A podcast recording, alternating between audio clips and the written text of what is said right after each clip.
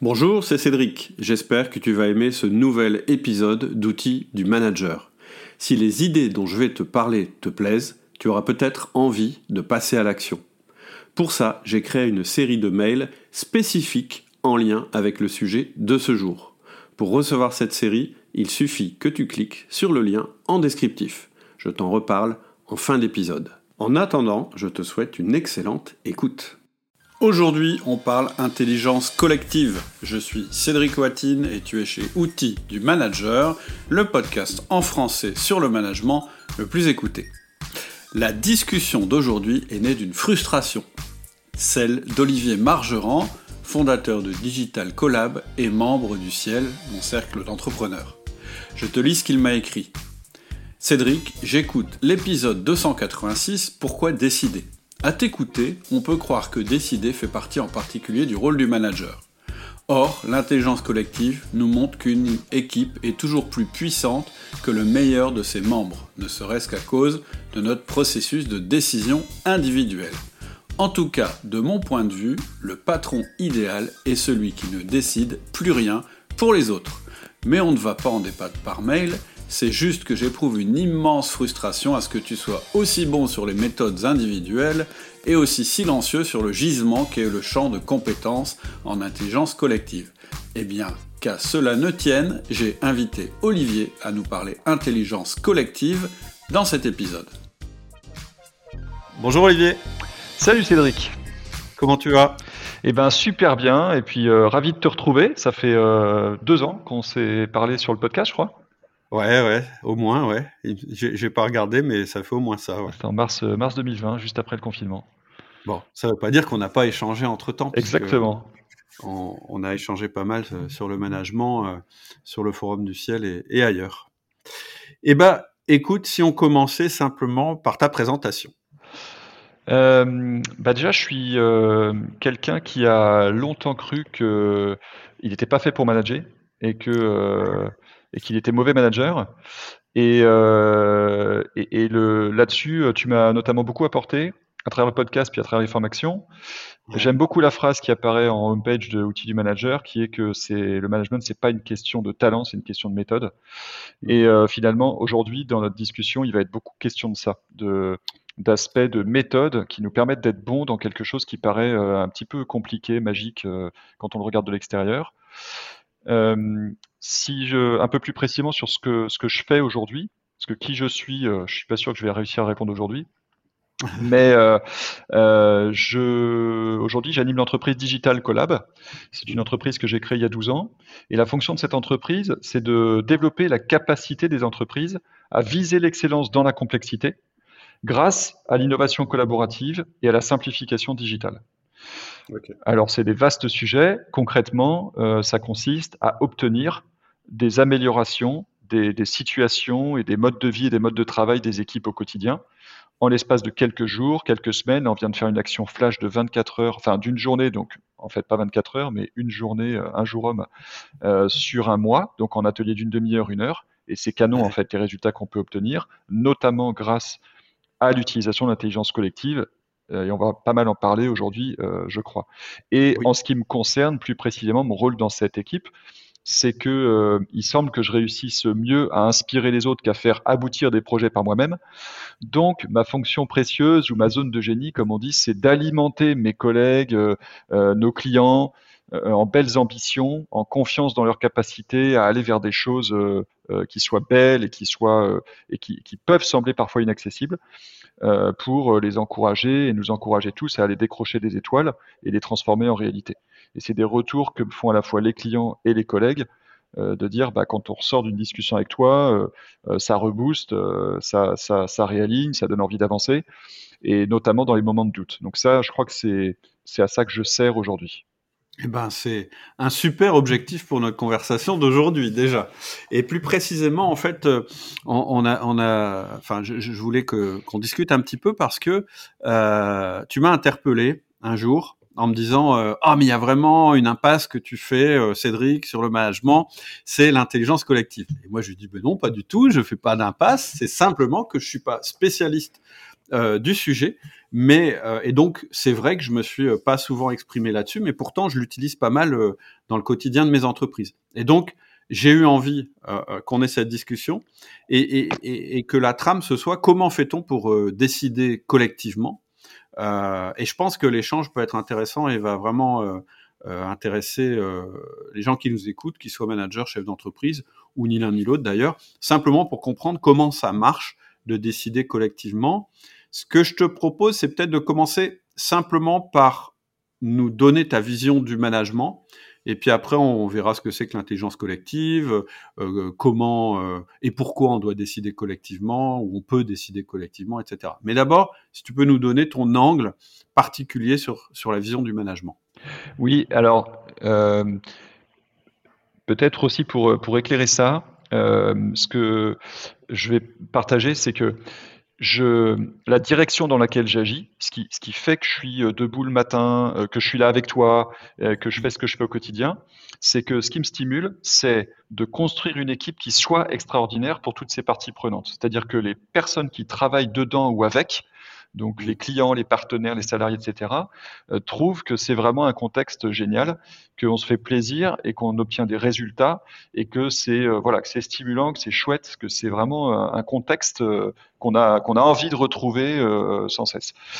Et donc, à travers l'entreprise que, que j'ai créée et, et l'ensemble de mes engagements pro, perso, associatifs, etc., moi, je, je, je suis actif pour diffuser l'ambition et les compétences à coopérer. Parce que, d'une part, j'ai la conviction qu'il y a toujours un chemin de coopération. Je vais sûrement euh, avoir l'occasion d'en partager un ou deux exemples euh, de situations dans lesquelles on aurait pu baisser les bras ou abandonner de la coopération et où finalement on a des effets incroyables quand on fait l'effort de chercher le chemin.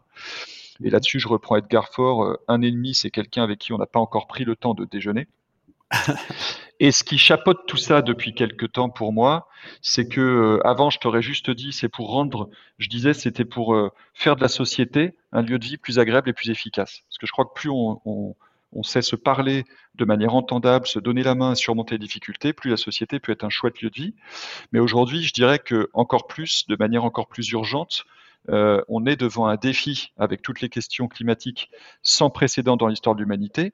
Ça va être costaud, ça va, être dur, il y aura beaucoup d'inconfort et, euh, et en tout cas c'est mes convictions, j'adhère à l'idée selon laquelle ça va être dur et donc pour le faire le mieux possible, il faut qu'on développe la compétence à faire ensemble. Et ça c'est quelque chose qui encore plutôt inexistant. On, est globalement incompétent pour ça. Et en même temps, euh, on voit, on a des exemples, Convention citoyenne pour le climat par exemple, que quand qu'il faut pas grand chose en fait pour que les gens fassent des trucs super ensemble. Donc moi, c'est mmh ça qui me stimule. Du coup, ma vision du management, c'est comment euh, tu peux euh, créer les conditions pour qu'une équipe développe toute sa puissance. Et ça part notamment d'une conviction et d'un constat scientifique maintenant qu'une équipe est plus puissante que le meilleur de ses membres. Je répète, une équipe est plus puissante que le meilleur de ses membres. Si on retient juste ça du podcast, déjà, ça fera beaucoup. Ouais, c'est génial. Euh, très très intéressant. J'aime bien aussi euh, dans ce que tu dis, et je te rejoins complètement là-dessus, sur le fait que le rôle du manager, c'est de mettre euh, les conditions pour que. Parce que moi, j'en ai parlé souvent, j'ai parlé souvent de la motivation, et je pense que la motivation, c'est pas quelque chose qui se décrète ou qui s'ordonne, c'est quelque chose d'extrêmement personnel et, interne. Euh, mais le rôle du manager, c'est de juste mettre en condition pour que la motivation puisse émerger plus que de forcer la motivation. Euh, de toute façon, je pense qu'on a un sujet commun tous les deux qui est euh, bah, obtenir ce qu'on a à obtenir, pas, pas, pas, pas par la force, pardon, mais par d'autres moyens qui sont beaucoup plus efficaces et aussi beaucoup plus respectueux. Et donc, efficace pour ça aussi. Ok. Exactement, ouais, exactement. Ok, bah écoute, moi j'ai une question bête c'est quoi l'intelligence collective? Euh, si je dois répondre en une phrase, je dirais c'est euh, justement la capacité d'un groupe de personnes à obtenir un résultat meilleur que le meilleur de ses membres. Il y a sûrement mmh. parmi les auditeurs du podcast des managers qui ont été confrontés à ce que tu appelles les divas, des gens qui sont des surperformeurs, qui sont très mmh. bons, euh, enfin, tu, reprends, tu me reprendras sur la définition, mais en tout cas, euh, l'exemple des gens qui sont des surperformeurs, qui sont très bons dans leurs fonctions individuellement, mais qui mettent le brin, comme on dit dans le Nord, dans euh, l'équipe, l'esprit d'équipe, la cohésion. Et en fait, il me semble qu'un truc qu'on partage toi et moi, c'est que il vaut mieux que cette personne-là, elle sorte de l'équipe ou qu'elle se corrige, plutôt que de la garder absolument. Et de fait, euh, moi j'ai des exemples, hein, notamment un patron d'une entreprise industrielle de 400 personnes qui a hésité pendant des mois à virer une diva, et quand il l'a virée dans son équipe commerciale, avant même de l'avoir remplacée, deux mois plus tard, l'équipe battait son record absolu de prise de commande deux mois plus tard et sans avoir remplacé. Donc avec une personne de moins, ils faisaient mieux que jamais, alors qu'ils avaient perdu le meilleur de leurs membres.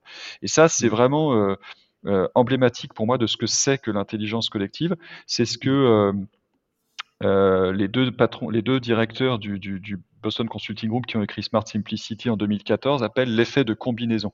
Ils prennent l'exemple notamment de, la course de relais et la victoire féminine de l'équipe de France au championnat du monde 2003, alors qu'individuellement la somme de leur temps est inférieure, euh, est supérieure pardon, à celle de l'équipe américaine, donc elles sont censées courir plus longtemps et donc euh, perdre.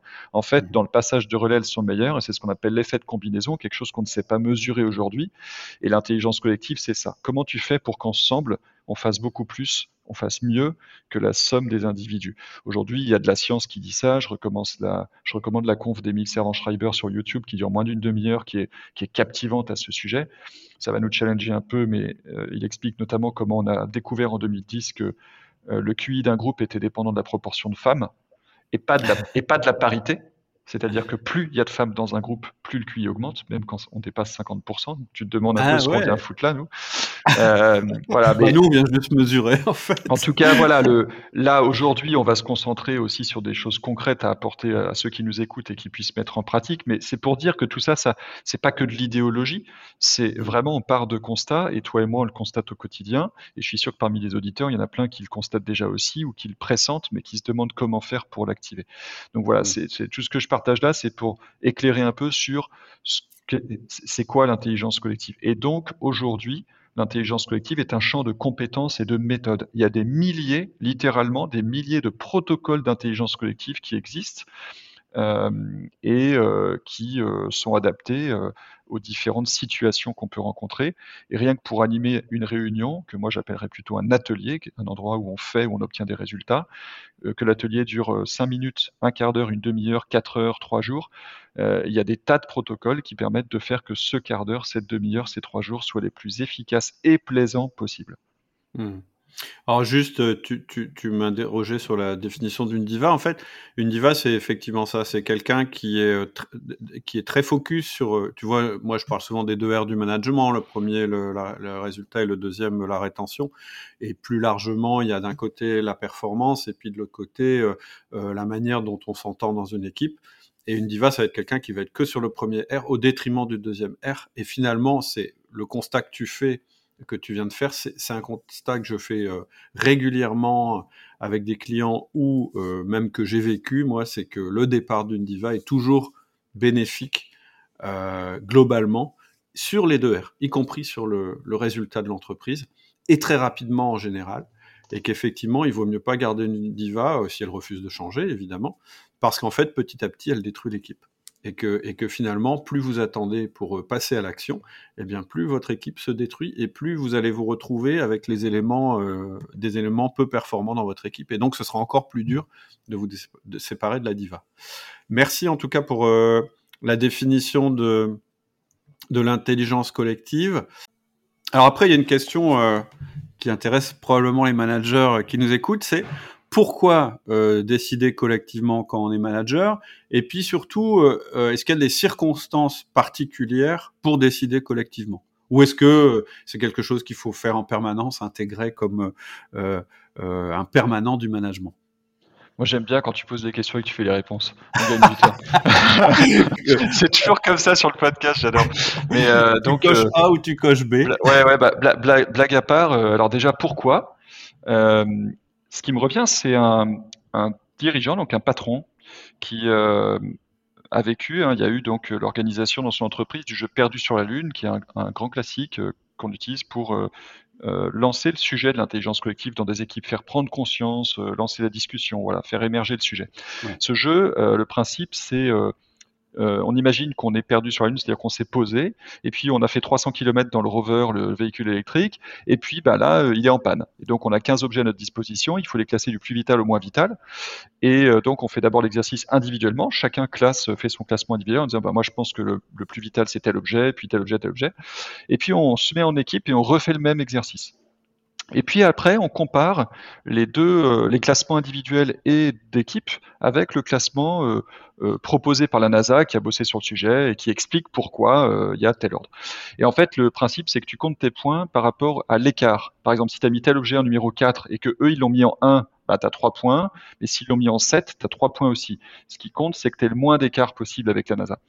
Et on constate que dans 90% des cas, les résultats des équipes sont plus proches du résultat de la NASA que les résultats individuels. Alors il y a aussi 2% des cas où c'est pas le cas et je vais, je vais en parler.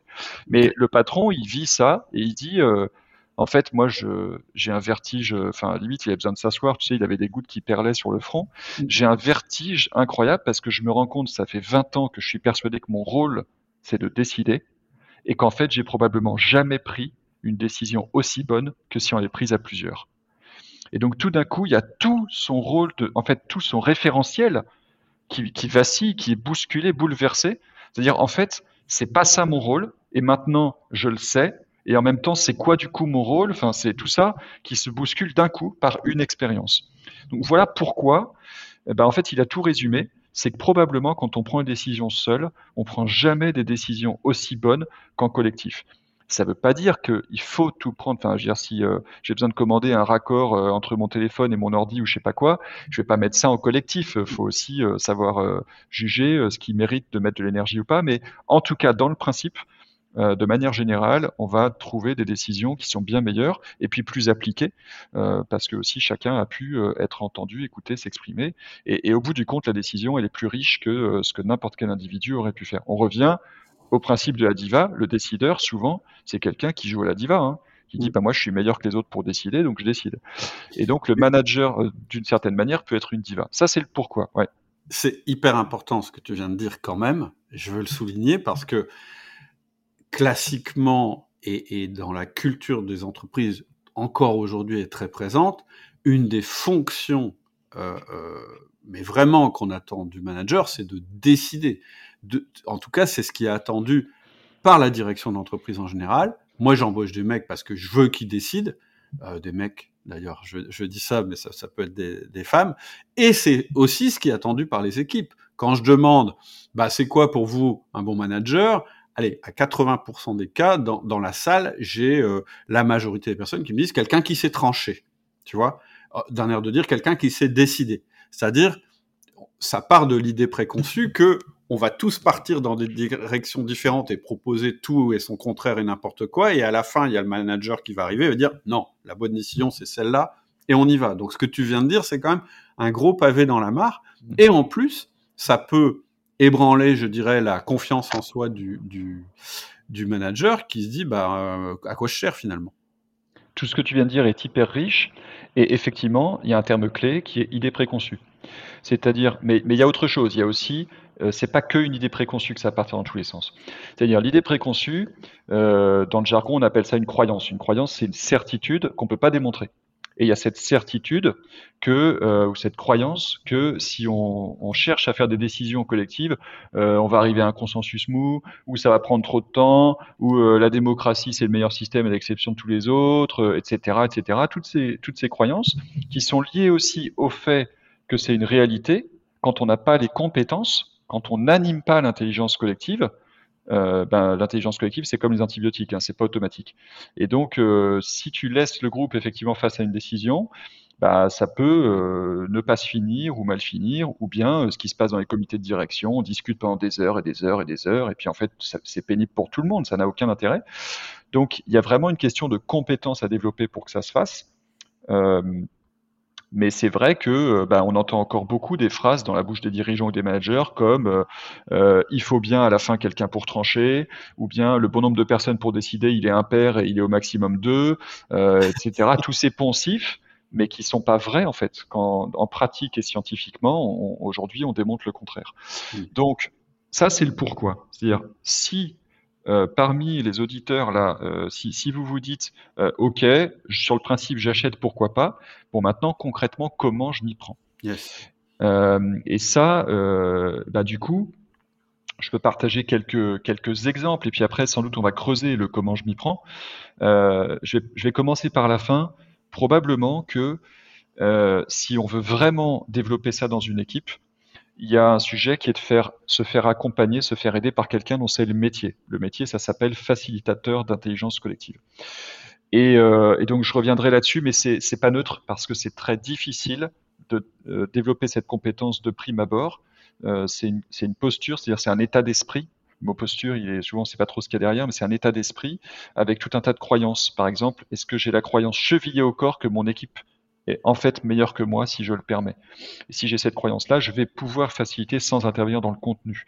Ce qui est clé parce que c'est quasiment impossible cognitivement d'être à la fois un bon animateur de protocole, un bon animateur de mode d'emploi de réunion et en même temps d'être contributeur dans le contenu. C'est deux, positions différentes, donc c'est très très difficile. Donc euh, ça, c'est, euh, je commence un peu par la fin, mais si vous voulez vraiment avancer dessus, euh, il va falloir penser à ça. Et donc je vais partager des exemples de concrètement euh, comment, euh, comment on fait, comment on s'en sert, comment on se sert de ça.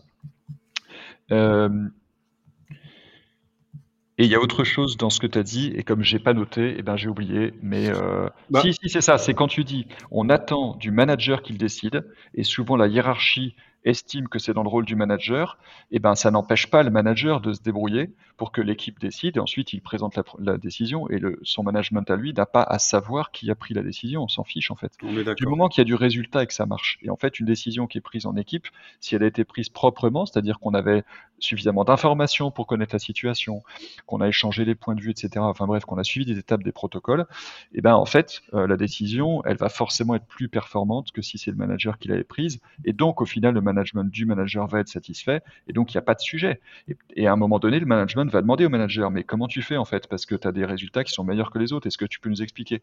Bah en fait, euh, je prends aucune décision. Hein, quoi? Qu'est-ce que tu racontes? Oui, mais maintenant qu'il a des résultats, on peut plus le mettre en question. C'est sûr que s'il arrive en disant ah ben moi euh, non, moi je considère que mon rôle c'est pas de prendre des décisions, euh, ça peut le mettre en difficulté. Donc c'est c'est pas ce que c'est pas ce que je ferais, c'est pas ce que je propose aujourd'hui. Euh, donc oui, son rôle, ce que tu dis, c'est que son rôle, c'est de faire émerger les décisions. C'est du résultat, de toute façon. Mm. Résultat, rétention. Donc, s'il le fait en ne prenant aucune décision lui-même, peu importe pour son entreprise en fait d'une mmh. certaine manière. Ça peut bousculer son patron, mais finalement, euh, s'il y a des résultats, euh, c'est ça qui compte. Euh, bon, je simplifie hein, parce qu'on n'a pas on pas quatre heures devant nous, mais, mais peut-être ouais, ça. Et du coup, à quel voilà comment on s'y prend Moi, je commencerai par des toutes petites touches. Alors par exemple, donc il y a, peut-être qu'on reviendra dessus sur un peu les euh, des, petits outils très simples. On pourra résumer ça peut-être à la fin sur des outils très simples qui permettent de, se mettre dans, dans l'intelligence collective.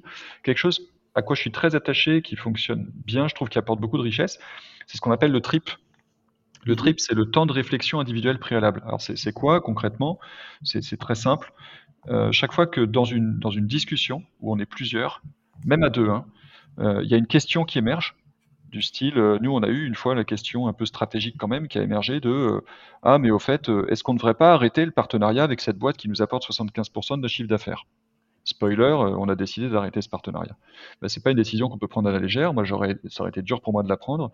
En deux ateliers d'une heure, on a pris la décision collectivement parce que on a découpé la question en petites questions du style qu'est-ce que ça nous apporte, en quoi ça nous convient pas, etc., etc. Et à chaque fois, en mettant en commun les réponses. Et c'est là où le trip est utile, c'est que pour chaque question, on se laisse 20, 30 secondes de réflexion individuelle. Et la règle, c'est que chacun écrive au moins une réponse à la question. Hmm.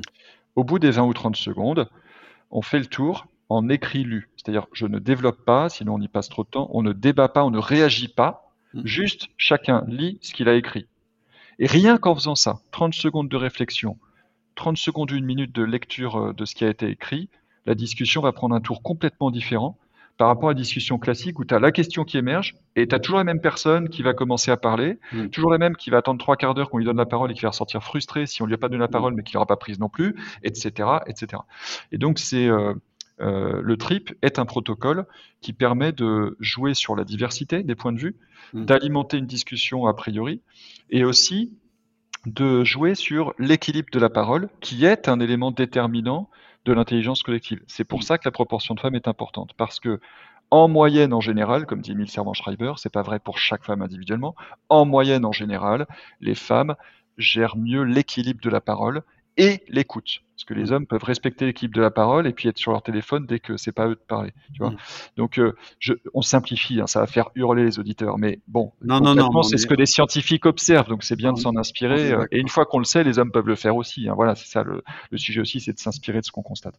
Le trip permet euh, de, de susciter l'équilibre de la parole en disant chacun va avoir la parole et pour un temps équivalent puisqu'on va lire ce qu'on a écrit sur un bout de feuille, quoi. Donc, euh, oui.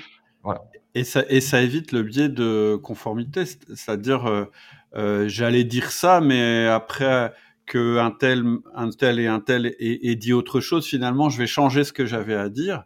En particulier, si le premier qui prend la parole, c'est mon boss. Exactement. Alors, euh, deux choses que ça m'évoque, ce que tu dis là. Premièrement, ça ne veut pas dire que quelqu'un va pas changer ce qu'il avait écrit parce qu'il est dans une équipe où il n'y a pas suffisamment de confiance pour que je puisse dire ce que j'ai écrit. Donc c'est quand même un truc euh, qui dépend du niveau de confiance de l'équipe, mais c'est vrai qu'il y a moins de risques. Si j'ai écrit, euh, la consigne c'est je dis ce que j'ai écrit, ben je lis ce que j'ai écrit. Donc effectivement, euh, ça peut permettre de se battre contre le biais de conformité. Le manager, attention, le risque c'est qu'il dise, ben moi du coup je vais parler en dernier. Et en fait, comme une de mes collègues m'a fait la remarque à moi-même il y a quelques années, tu sais Olivier, quand tu parles en dernier, c'est aussi une posture de décideur. Ah C'est-à-dire, euh, j'attends d'avoir écouté tout le monde et puis je vais un peu conclure et puis du coup, c'est ma parole qui va rester en dernier. Enfin, il y a plein de trucs inconscients qui se passent.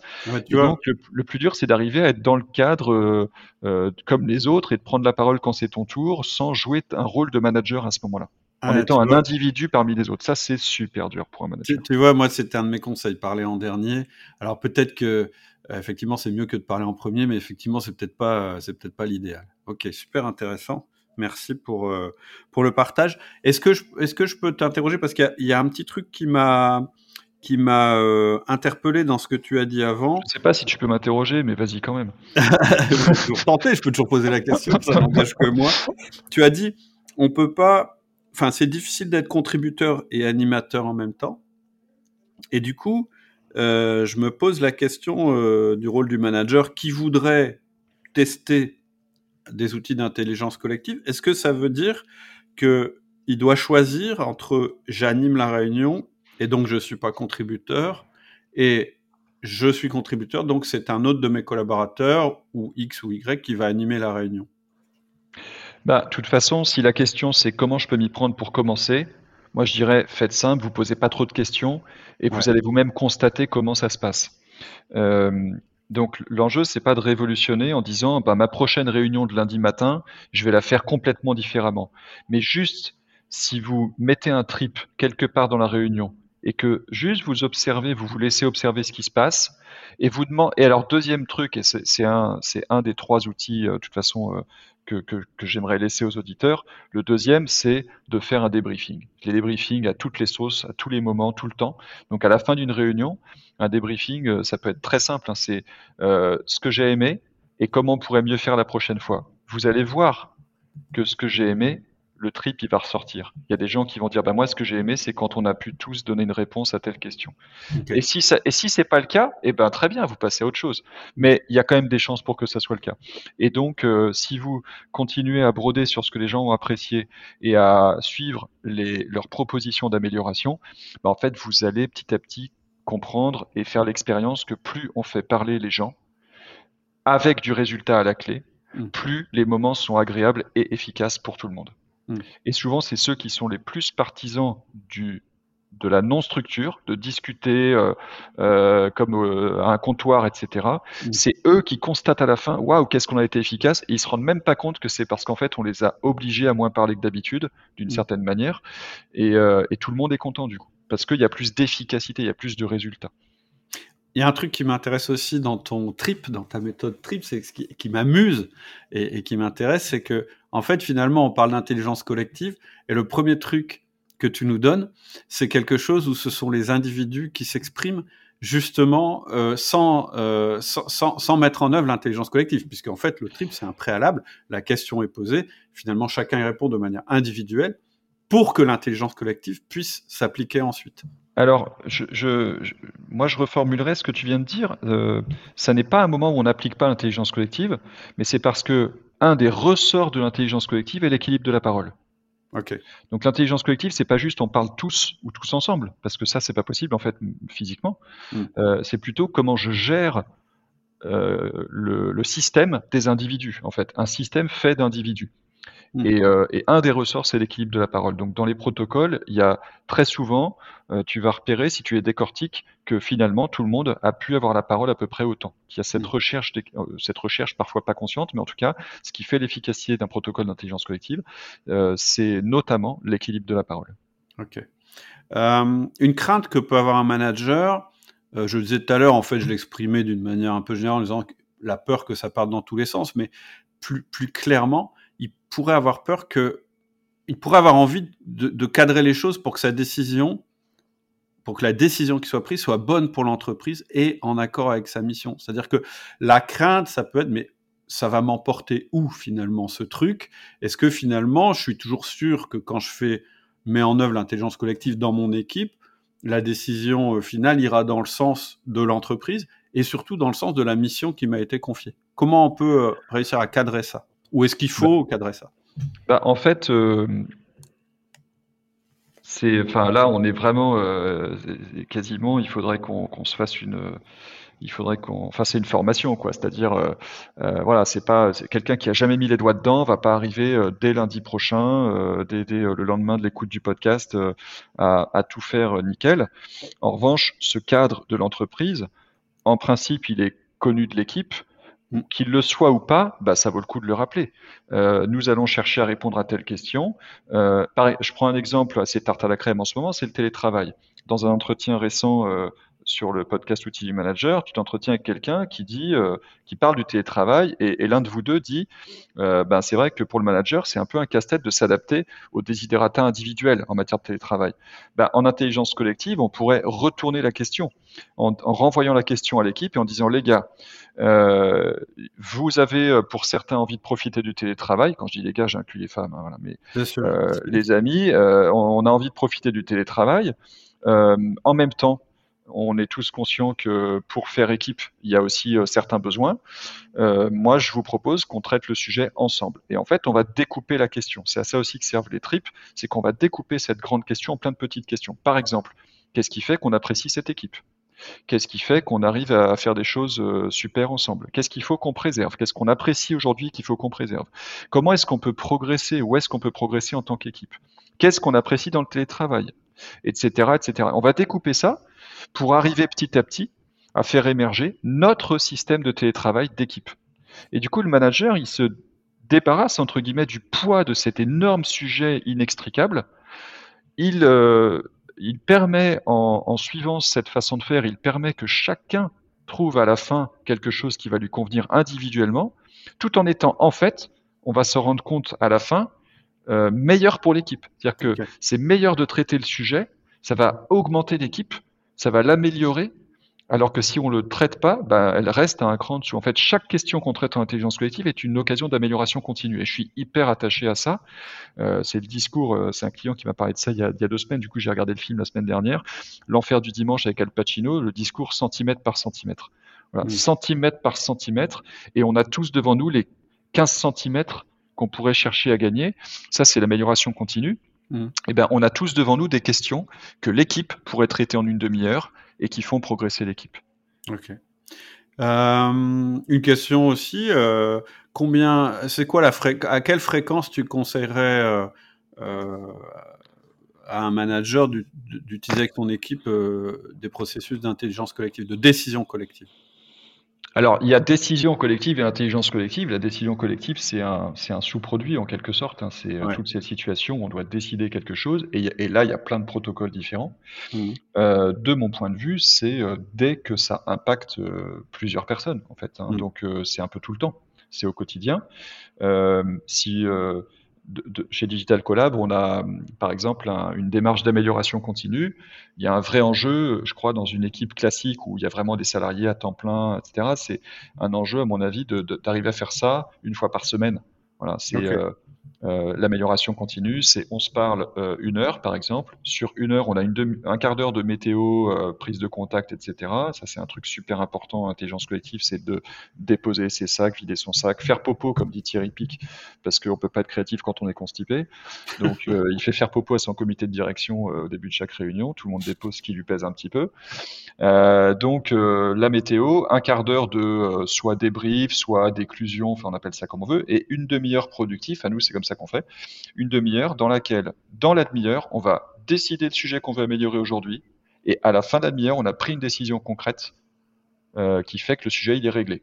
Donc euh, ça c'est génial. Enfin, moi franchement, mais je, je, je trouve ça, enfin en tant que créateur d'entreprise et aujourd'hui animateur, je trouve ça vraiment complètement magique d'arriver, de pas savoir quel problème tu vas traiter. On met le doigt sur un, gros nœud, un truc qui est effectivement euh, euh, pénible ou, euh, qui freine notre valeur ajoutée ou qui est pénible pour les clients ou autre.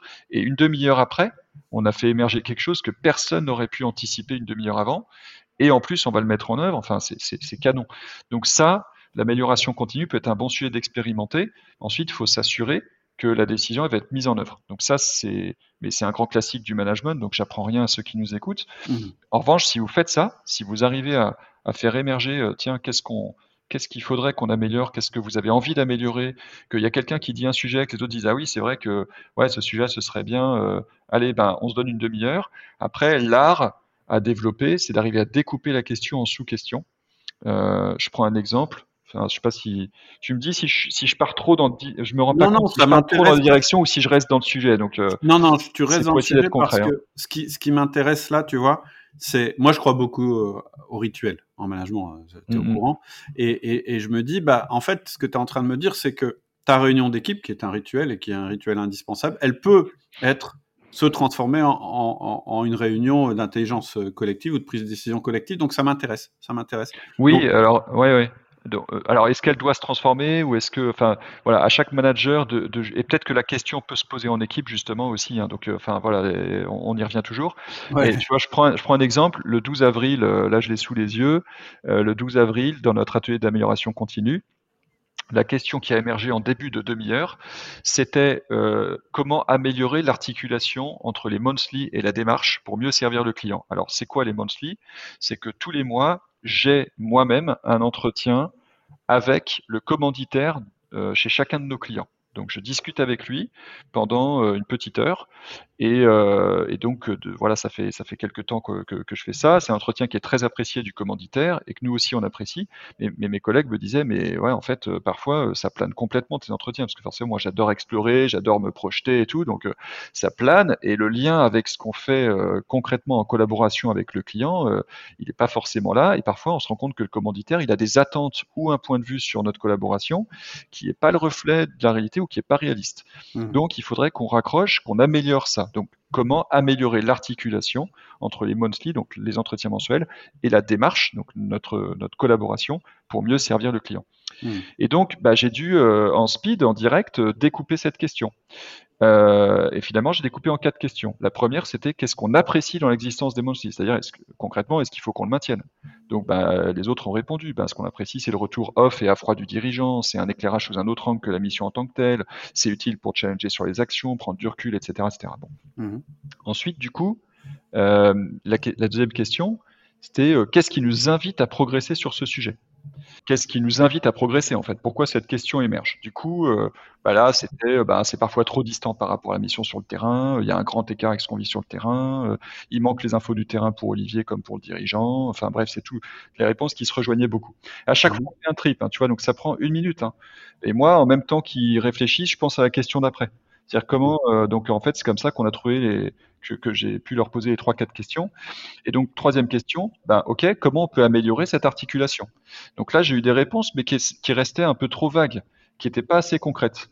Et du coup, euh, ben, j'ai reposé la question ben, en la reformulant en disant, ok, concrètement, comment je peux faire pour réduire l'écart entre le monthly et la démarche? Et là, ça a été canon Parce que une des réponses, ça a été, ben, en fait, euh, euh, on pourrait faire une météo de collaboration formalisée par le pilote. Donc, ce qu'on appelle le pilote chez nous, c'est le, chef de projet, en fait. Donc, celui mhm. qui pilote l'équipe Digital Collab et la collaboration avec le client. Et donc, cette météo, elle porterait sur le calendrier de la collaboration, le relationnel, les résultats. Alors, ça a encore évolué depuis. Hein. C'était le 12 avril, on a encore fait évoluer ça en amélioration continue. Euh, mais voilà, en tout cas, météo que le pilote formalise dans les heures ou jours qui précèdent l'entretien mensuel. Et du coup, il y en a un autre qui a dit, bah, du coup, moi, je pense que aussi le décideur, il pourrait aussi faire sa météo en début d'entretien. Et en fait, moi, ça m'a amené à complètement refaire ma structure d'entretien en fait, quasiment à créer une structure, parce que c'est vrai que c'était assez euh, non structuré. Et maintenant, je me fais beaucoup plus plaisir. Et, j'ai le retour des clients qui disent Ah, mais en tout cas, c'est canon, c'est rafraîchissant. Et c'est eux qui demandent Bon, OK, on recale notre date la prochaine fois. Donc, en fait, cette amélioration continue qui part d'un caillou dans la chaussure, eh ben, c'est vraiment un bon exemple de, à la fin, on a vraiment quelque chose de meilleur et qui fait plus de plaisir et de résultats pour tout le monde, pour le client, pour mes collègues, comme pour moi. Et moi, je me sens plus utile. Et là, j'ai pu leur écrire et assumer euh, dans un entretien que j'ai eu euh, lundi, je crois, ou la, ou, la semaine dernière, euh, je leur ai dit, mais en fait, là, là, je, je, je sens que j'ai eu de la valeur, quoi. Je sens que j'ai apporté un truc. D'habitude, je le sais parce qu'on me le dit, mais j'y crois moyen. Et mmh. là, vraiment, je me disais, bah là, je suis fier et je suis heureux d'avoir fait cet entretien comme je l'ai fait parce que j'apporte vraiment quelque chose à la collaboration entre le client et, notre entreprise. Mmh. C'est euh, euh, ça, c'est une habileté à développer, la capacité à découper les questions en sous-questions pour avoir une réponse euh, assez euh, précise et qui permettent à l'équipe de cheminer parce que euh, la plupart des questions, quand on les pose au départ, elles sont très vagues et parfois elles sont à côté du sujet. C'est ce qu'on fait, euh, l'expérience qu'on fait en codev aussi, par exemple. Hmm. Et on dit souvent la réponse est souvent dans la, dans la manière de poser la question. Donc euh, le fait le fait comme ça de découper, ça permet justement peut-être au départ de pas orienter. Puis après, dans l'exemple que tu as donné, merci pour l'exemple. on a bien vu qu'à un moment, au début, c'est des questions. Et, et, après, on rentre petit à petit dans un autre genre de questions qui est bah, concrètement comment on fait. Hmm. Ok, ok. Merci pour euh, pour la trame en tout cas. Si on revient sur quelque chose de plus euh, général, en fait, est-ce que tu peux nous dire euh, ce que l'intelligence collective change dans le management en général? Ouais, alors bah du coup, je vais faire la transition avec ce qu'on vient de décrire comme cas. C'est-à-dire qu'au bout du compte, on peut, j'ai réalisé, celui qui écoute peut se demander, d'accord, mais concrètement, du coup, la décision, elle se prend comment? Qui est-ce qui décide qu'on va faire la météo ou qu'on va pas faire la météo Et en fait, euh, là, euh, moi, mon réflexe, c'est d'utiliser le pas de veto. Le pas de veto ne cherche pas à ce que tout le monde trouve que c'est une super idée, mais à ce qu'il n'y ait pas d'objection. C'est-à-dire, est ok, bah donc moi je vais faire la météo, donc euh, je vais vous demander la météo au pilote deux jours avant l'entretien. Donc je programme des messages en fait dans notre outil de discussion. Dès que je connais la date, je programme un message qui est trois jours avant, mmh. et puis je vais la faire avec le client.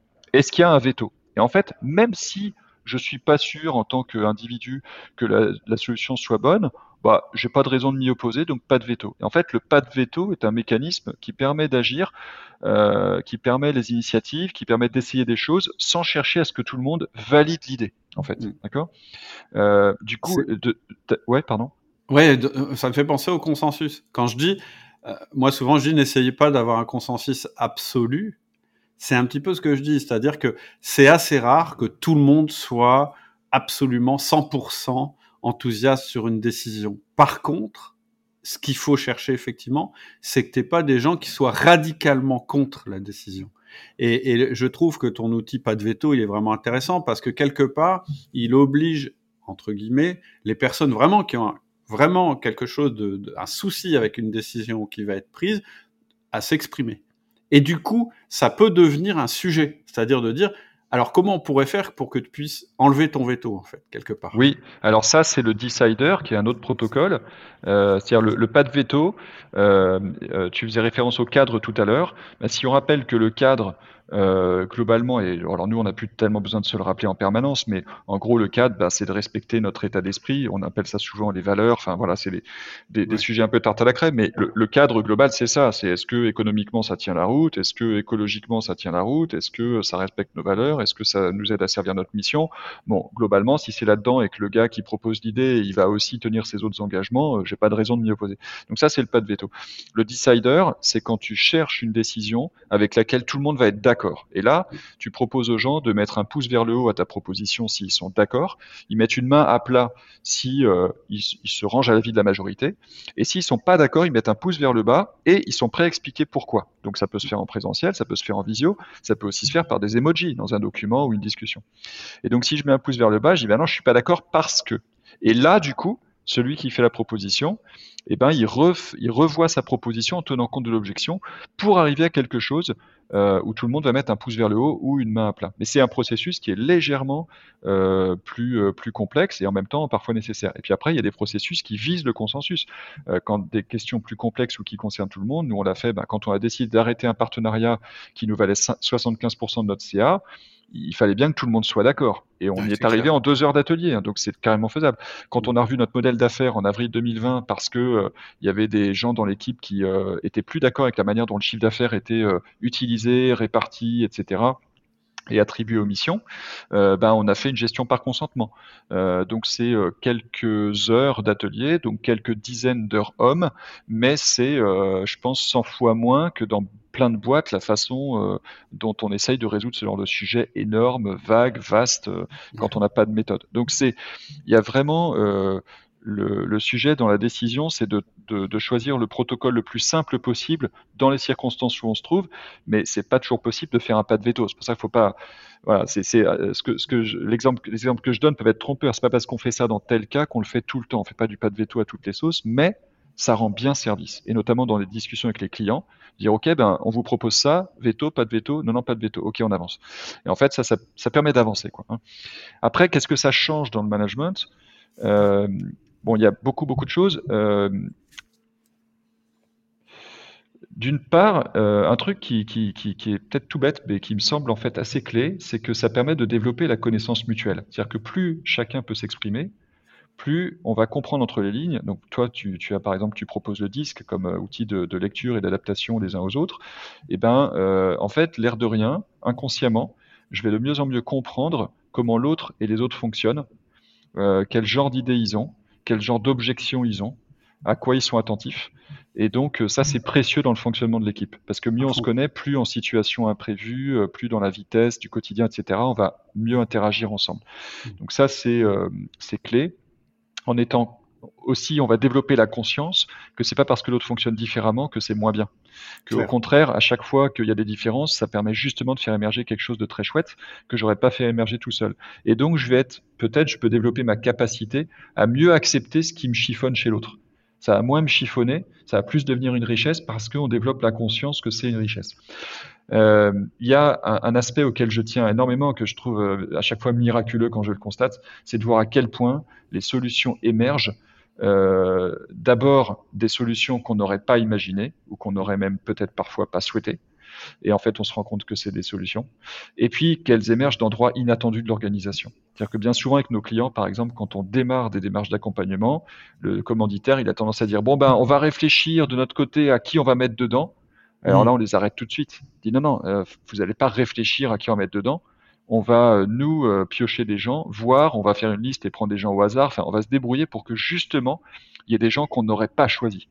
Hmm. Et euh, pourquoi? Parce qu'on constate que ça apporte des choses qui sont dingues, qui sont dingues.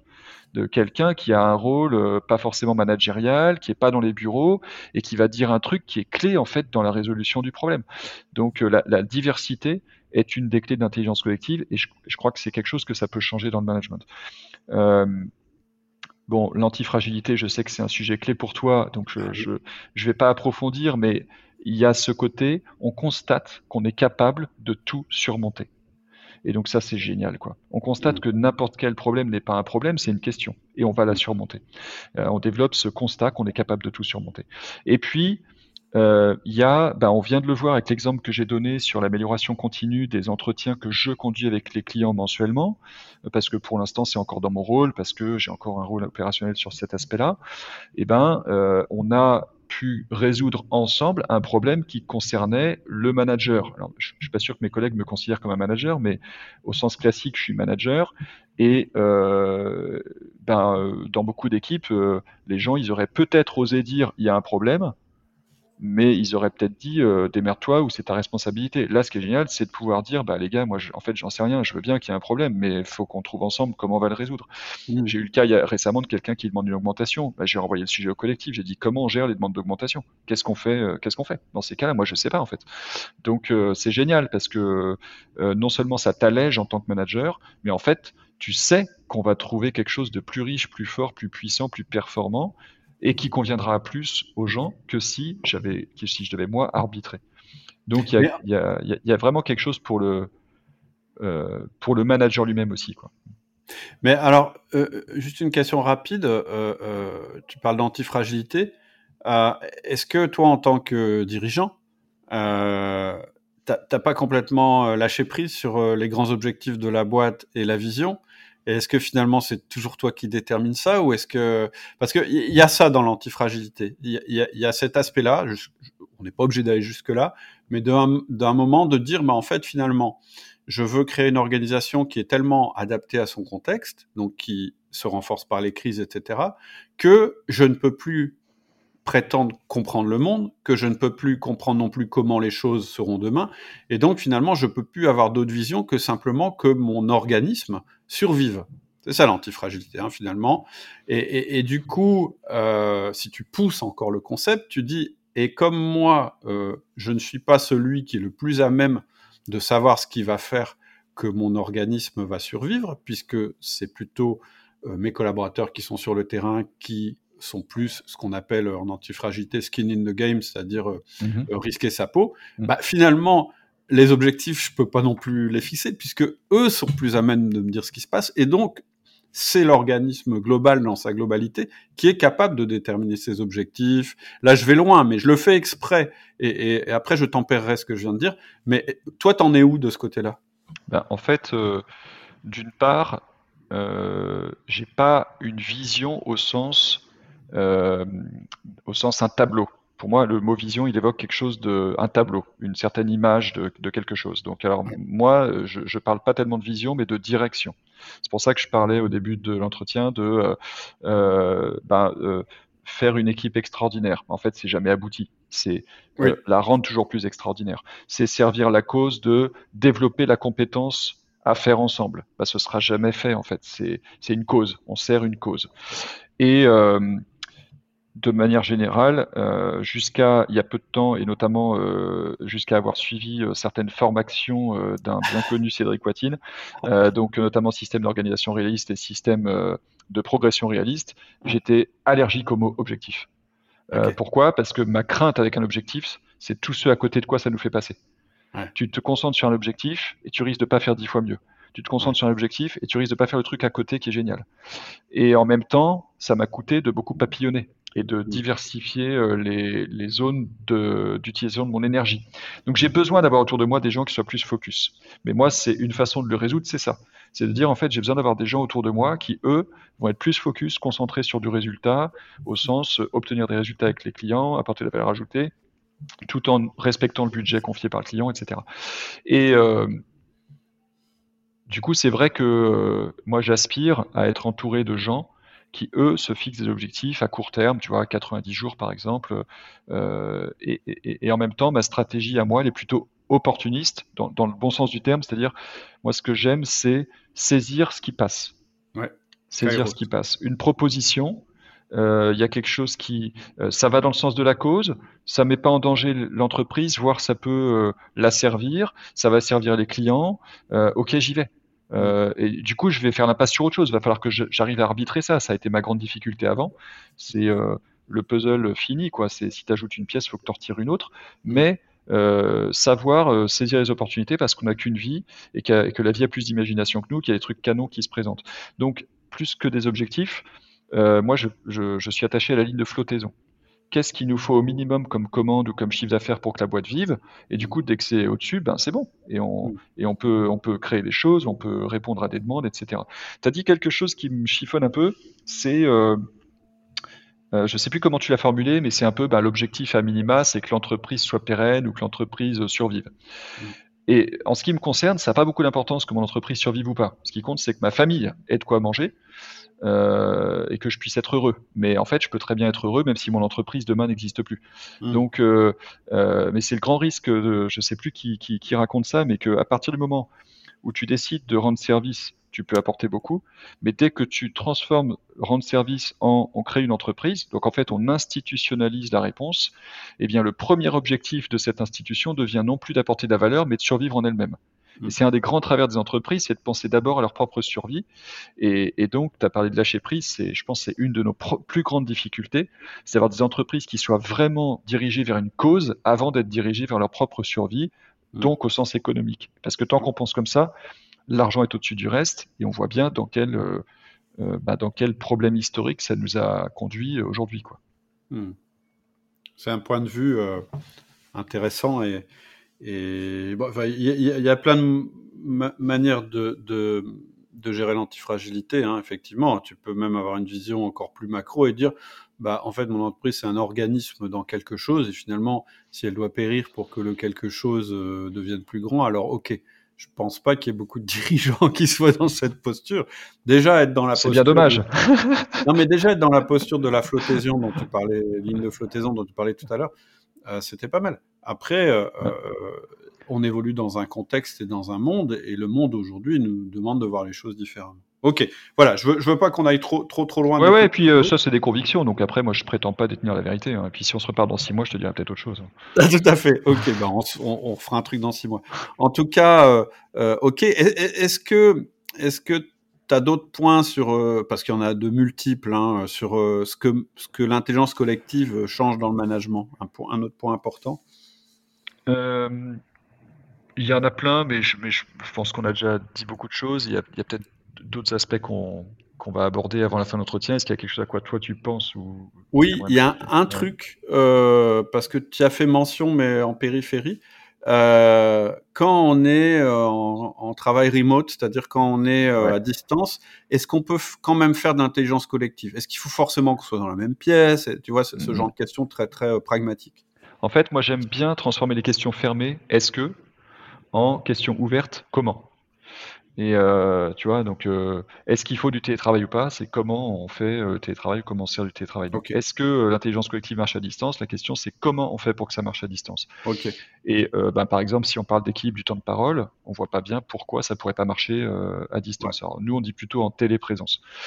Et il n'y a pas de différence fondamentale parce que tu vois, dans une visio, euh, faire un trip, c'est à peu près aussi facile, voire mieux, parce que tu as une qualité, si on est un tout petit peu équipé en audio, c'est bien d'avoir des micro-casques pour une meilleure qualité audio, bah en fait, tu as une meilleure qualité de réception de ce que chacun dit, tu as même une plus grande intimité de l'équipe, euh, selon les conditions, hein. mais en tout cas, tu, tu, peux avoir quelque chose de vraiment plus qualitatif encore euh, tout en perdant d'autres choses. Hein. On n'est pas tous assis en chaise en cercle, comme moi j'aime bien faire quand on est en présentiel, pas de table, des chaises en cercle. Euh, on n'a pas euh, les post-it sous la main pour faire des trucs vite fait, bien fait au tableau. ok, mais en fait, le numérique et la distance, d'après moi, et tu en as déjà parlé plusieurs fois, notamment avec son nom m'échappe, celui qui a écrit le bouquin Les sept commandements du manager. oui, le, le, PDG d'Aster. Euh, Vincent Mendes, euh, voilà, tu en as parlé notamment avec lui. Moi, je suis attaché à cette idée que le numérique et la distance, c'est juste les détonateurs de bombes préexistantes. C'est les révélateurs de, systèmes incomplets. Et donc, si tu es à l'aise avec l'intelligence collective et plus tu vas la développer, moins les circonstances et les modalités ont d'importance. Ma reco, quand même forte, c'est d'éviter le mode hybride où tu as euh, trois personnes dans une pièce et d'autres en visio. Euh, soit on est tous en présentiel, soit on est tous en visio. Donc même s'il y a plusieurs personnes dans les bureaux, euh, moi je dirais aujourd'hui, nous on dirait qu'il vaut mieux que chacun soit devant son ordi avec un micro-casque parce que du coup les conditions vont être plus équilibrées et l'équipe va mieux fonctionner, mieux performer que s'il y a trois personnes dans une salle qui ont un certain mode d'interaction et d'autres qui sont considérés comme à distance par celles qui sont dans la salle, mais enfin, qui vivent les choses différemment. Donc c'est comment est-ce qu'on homogénise les conditions? C'est pour ça que le cercle de chaises aussi, c'est quelque chose qui est important. C'est il n'y a pas un patron euh, en bout de table ou je sais pas quoi. Euh, il n'y a pas un ordi et d'autres qui n'ont pas d'ordi. C'est euh, un cercle de chaises. et, on suit le, protocole et il va en sortir quelque chose de, canon. Après, il y a même des avantages au numérique ou à la distance, c'est que tu vois, dans le decider, je décrivais le mécanisme où on lève la main, on lève le pouce, on baisse le pouce, on met la main à plat. Et ben avec les emojis, euh, raccourci Windows point dans, dans, Windows par exemple, ou contrôle commande espace dans Mac, tu peux mettre des emojis partout où tu peux mettre du texte.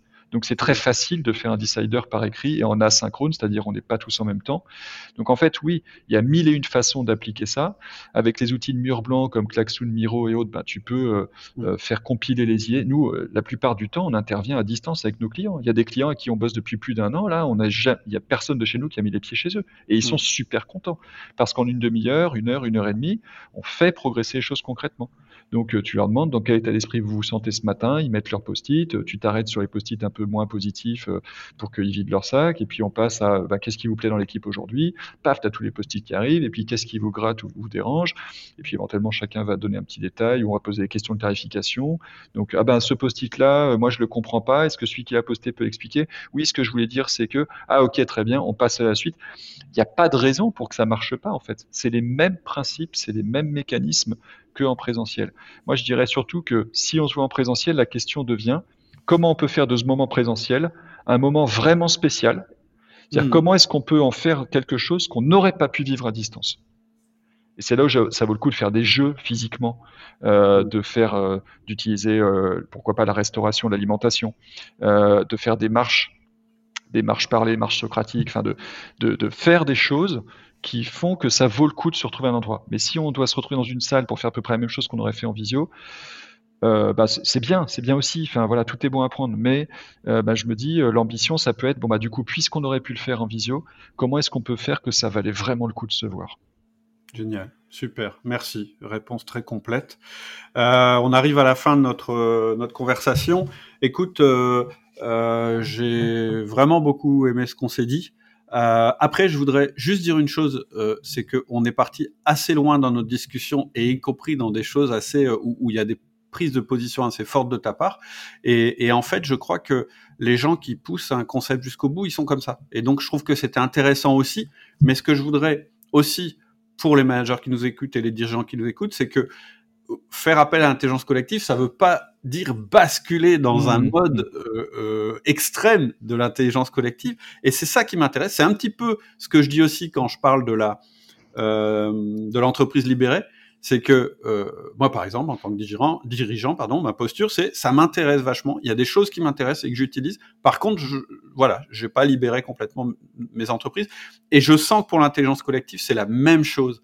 Et ça me donne envie d'aller plus loin moi, je pense que euh, on pourrait, euh, si ça t'intéresse, tous les deux développer quelque chose pour les auditeurs d'outils du manager avec des outils très concrets qui leur permettraient de mettre des comment je veux dire ça, des morceaux d'intelligence collective dans leur management. Et, et, et si tu es d'accord avec moi, bah, il faudrait qu'on faudrait qu'on creuse ce sujet. En tout cas, notre conversation m'a vraiment donné envie de faire ça. Bah c'est super canon. Euh, évidemment que ça me branche parce que ça sert la cause que j'ai envie de servir, parce que c'est l'occasion de progresser, euh, de structurer, d'apporter du concret. Mmh. Euh, parce que je sais aussi que l'auditoire de outils du manager, c'est un auditoire qui cherche à progresser, donc qui va être preneur de ce qu'on va pouvoir apporter. si tu veux, je vais partager trois choses très concrètes pour euh, voilà, pour pouvoir se, pour, pour, pour, que si vous écoutez le podcast, ben, pouvoir vous dire, ok, allez, je vais, je vais choisir d'expérimenter un de ces trois trucs-là. Donc, je vais vous partager ça.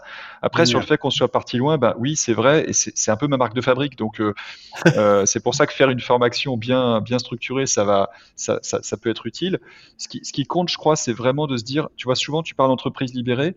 Et j'ai l'impression que derrière, parfois, les gens mettent une méthode. Mais l'entreprise libérée, c'est pas une méthode, c'est un, c'est un ensemble de convictions. Et en fait, c'est très proche de l'intelligence collective. C'est ensemble, on fera mieux et plus longtemps que tout seul. En gros, c'est ça. Et donc, si on respecte chacun et qu'on s'attache à ce qui se réalise lui-même et qu'il se réalise dans le collectif, il va se passer, il va se passer des choses géniales. Ensuite, c'est un chemin. Donc, chaque manager va avoir son chemin d'entreprise libérée ou d'intelligence collective. Et aujourd'hui, moi, ce que j'espère avec cet épisode, c'est pas tellement que les gens se disent Margerand, il a raison sur tout, j'adhère. C'est voilà une pépite que je capte qui va me permettre d'avancer sur le chemin de l'intelligence collective. C'est ça qui est important.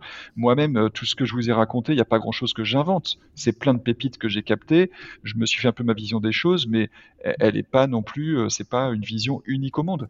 Et donc, euh, ce qu'on cherche à faire là, c'est à nourrir un chemin pour les managers qui sentiraient, qui auraient envie que leur équipe soit plus plus chouette, que ça se fasse plus tout seul et de pouvoir. Moi, j'aime bien observer en fait quand les choses se font. Je trouve ça canon. Quand je me dis, je sais que j'y suis pour quelque chose, mais là, j'ai rien fait. Et hmm. ça, c'est génial en fait. Moi, c'est les moments que je préfère. Je sais que j'ai favorisé les conditions, j'ai fait, en, j'ai fait en sorte que ça puisse se faire, mais là, tout de suite, j'ai rien fait. Je constate qu'il s'est passé un truc génial. Moi, j'adore ça. C'est, c'est mes hmm. moments préférés en tant que manager. Mais c'est moi, Olivier Margerand. Je dis pas que c'est, euh, il faudrait que tout le monde soit comme ça. Hmm. Alors, je partage trois outils très simples que euh, qu'on a évoqués plus ou moins. Donc, c'est un récap. Euh, et puis vous piochez dedans et vous pouvez très bien tenter les trois euh, si vous vous sentez à l'aise. Voilà, c'est à chacun de voir. Le premier, c'est le décollage d'un atelier ou d'une réunion. C'est-à-dire prochaine réunion, prendre le temps, même une minute, d'une météo. Il y a mille et une façons de faire une météo. J'en partage une très simple.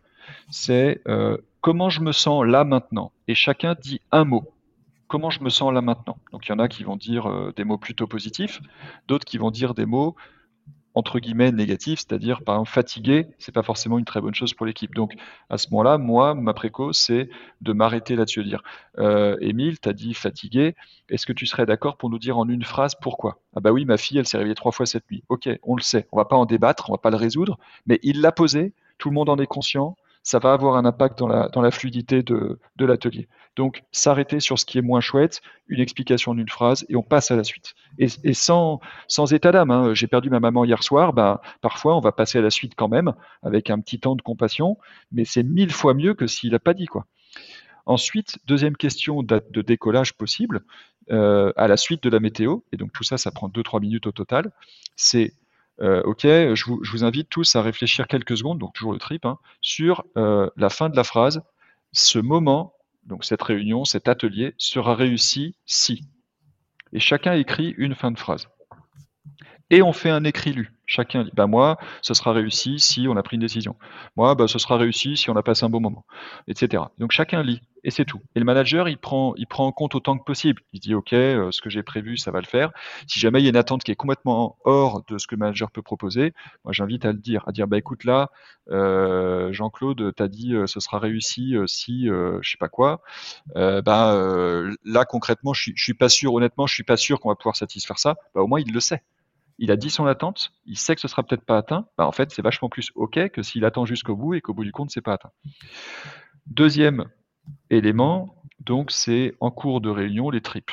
Se, prendre ces moments où on va s'arrêter sur une question, un sujet, ou quand le manager va, euh, je sais pas, euh, il va parler d'un client, d'un tableau de bord, machin, bah, dire, bah, ce client, il vous évoque quel mot-clé? Je vous propose un trip, euh, chacun écrit les mots-clés que ça lui évoque et on met juste en commun. Et là, tout le monde met en commun les mots-clés.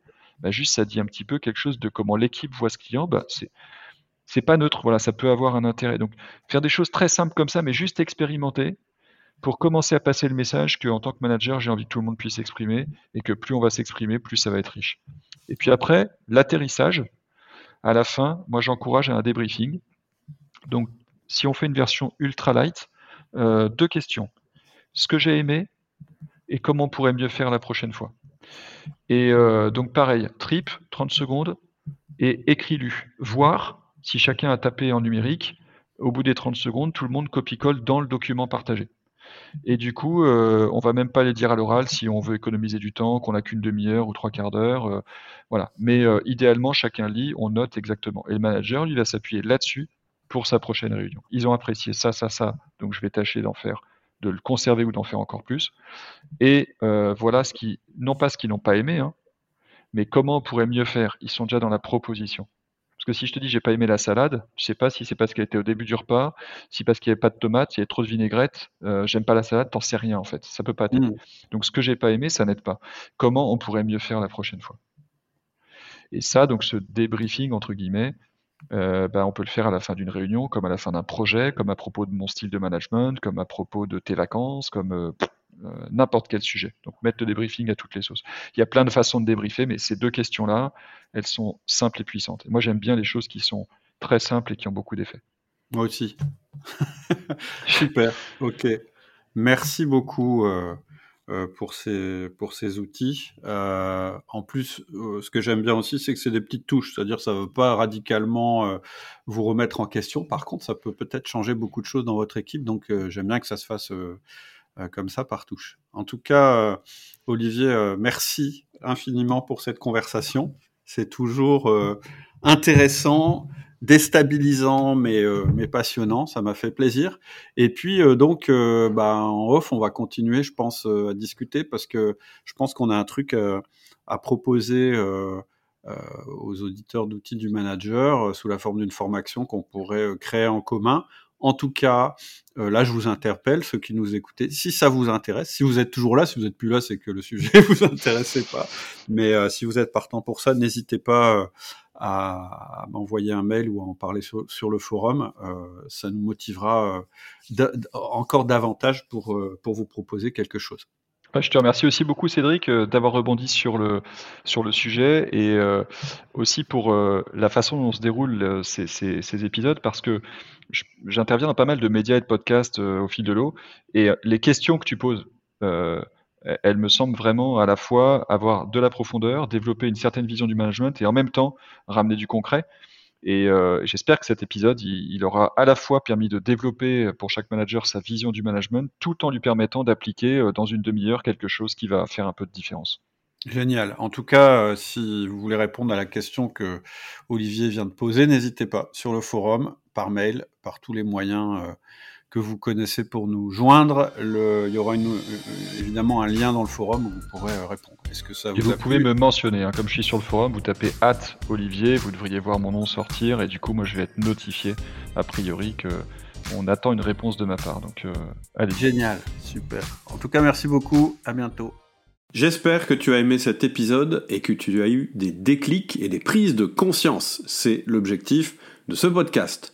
Si c'est le cas et que tu vas aller plus loin avec moi pour passer à l'action, parce que sans action, la réflexion ne sert à rien, je te propose une série de mails spécifiques qui sont en lien avec le sujet abordé par cet épisode. Ils vont te permettre de bien ancrer les idées et de passer à l'action. Et si tu veux aller encore plus loin, je te proposerai une formation. Il te suffit de cliquer sur le lien en descriptif et de me donner ta meilleure adresse email. À bientôt. Salut.